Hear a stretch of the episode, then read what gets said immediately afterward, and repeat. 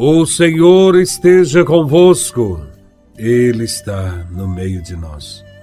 Proclamação do Evangelho de Nosso Senhor Jesus Cristo, segundo São Lucas, capítulo 2, versículos de 41 a 51.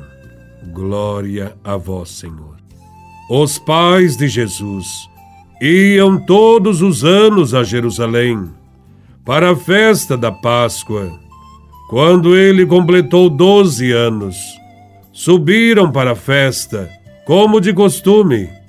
Passados os dias da Páscoa, começaram a viagem de volta, mas o menino Jesus ficou em Jerusalém, sem que seus pais o notassem, pensando que ele estivesse na caravana. Caminharam um dia inteiro depois começaram a procurá-lo entre os parentes e conhecidos. Não o tendo encontrado, voltaram para Jerusalém à sua procura. Três dias depois, o encontraram no templo. Estava sentado no meio dos mestres, escutando e fazendo perguntas. Todos os que ouviam o menino estavam maravilhados com sua inteligência e suas respostas. Ao vê-lo, seus pais ficaram muito admirados e sua mãe lhe disse: Meu filho, por que agiste assim conosco? Olha que teu pai e eu estávamos angustiados à tua procura. Jesus respondeu: Por que me procuráveis? Não sabeis que devo estar na casa de meu pai? Eles, porém, não compreenderam as palavras que lhes dissera.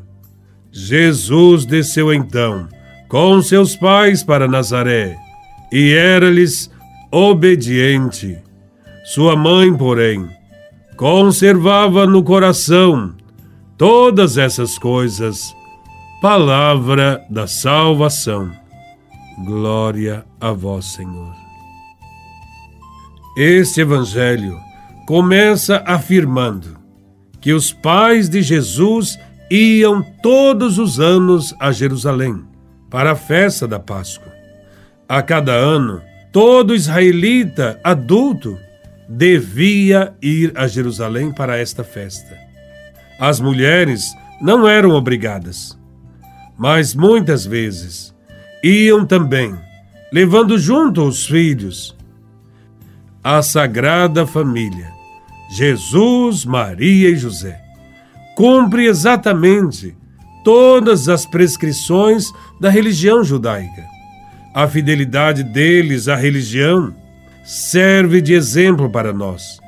Também nós devemos cumprir exatamente o que a palavra de Deus nos pede.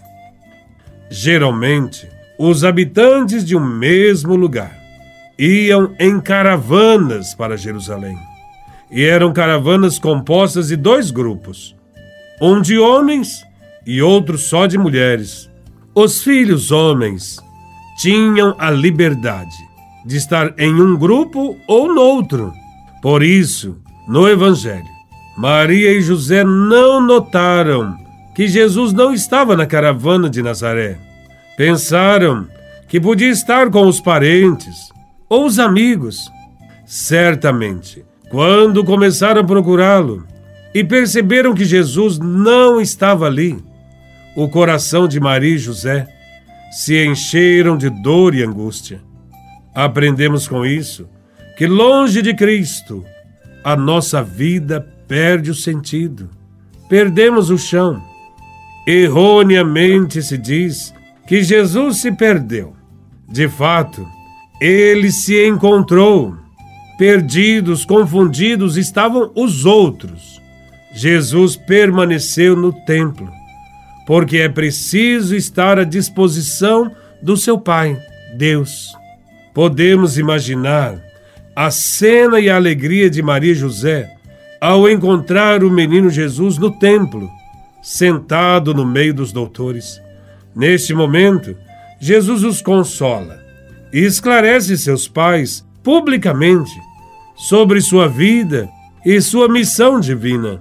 Aqui encontramos as primeiras palavras de Jesus no Evangelho, que manifestam diretamente a sua divindade. Suas palavras constituem o programa da sua vida. Diz o Evangelho que Jesus tinha 12 anos. O Evangelho faz questão de dizer a idade, porque era neste tempo que os judeus iniciavam os filhos publicamente na observância da lei. Nesta idade também, o jovem começava a interessar-se pela profissão que deveria seguir. E é precisamente nesta ocasião que Jesus já se ocupa do ministério a que foi enviado. Ele se reconhece como Cristo, o Filho de Deus, o Salvador. Jesus viverá além dos limitados horizontes da própria família, da própria cidade, da própria nação, da própria raça, para abrir o seu coração ao amor por toda a humanidade. Conversando com os doutores da lei, Jesus está tendo o primeiro teste com aqueles que mais tarde serão seus adversários e responsáveis por sua morte.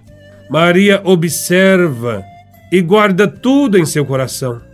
Ela é modelo de discípula e vai assimilando o projeto de Deus sem pôr obstáculos.